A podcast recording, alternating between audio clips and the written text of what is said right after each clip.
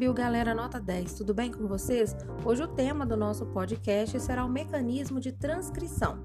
Transcrição é o processo onde a molécula de DNA serve de molde para formar a molécula de RNA. É o primeiro passo na expressão gênica, na qual as informações de um gene são usadas para construir um produto funcional como uma proteína. O objetivo da transcrição é fazer uma cópia de RNA a partir da sequência de DNA de um gene. Para um gene codificador de proteína, a cópia de RNA ou transcrito carrega as informações necessárias para construir uma proteína. No caso do processo de transcrição, está envolvida uma enzima chamada de RNA polimerase, que usa o molde de uma fita simples, né, de, apenas uma das fitas do DNA, para sintetizar uma fita complementar de RNA.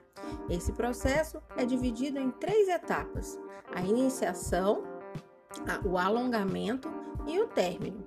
No final desse processo, ocorre então a formação, a gente consegue distinguir três tipos de RNA: o RNA mensageiro, ribossômico e transportador.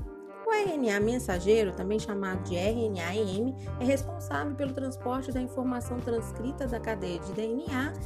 A informação é transportada por meio de códons, que são sequências de três nucleotídeos.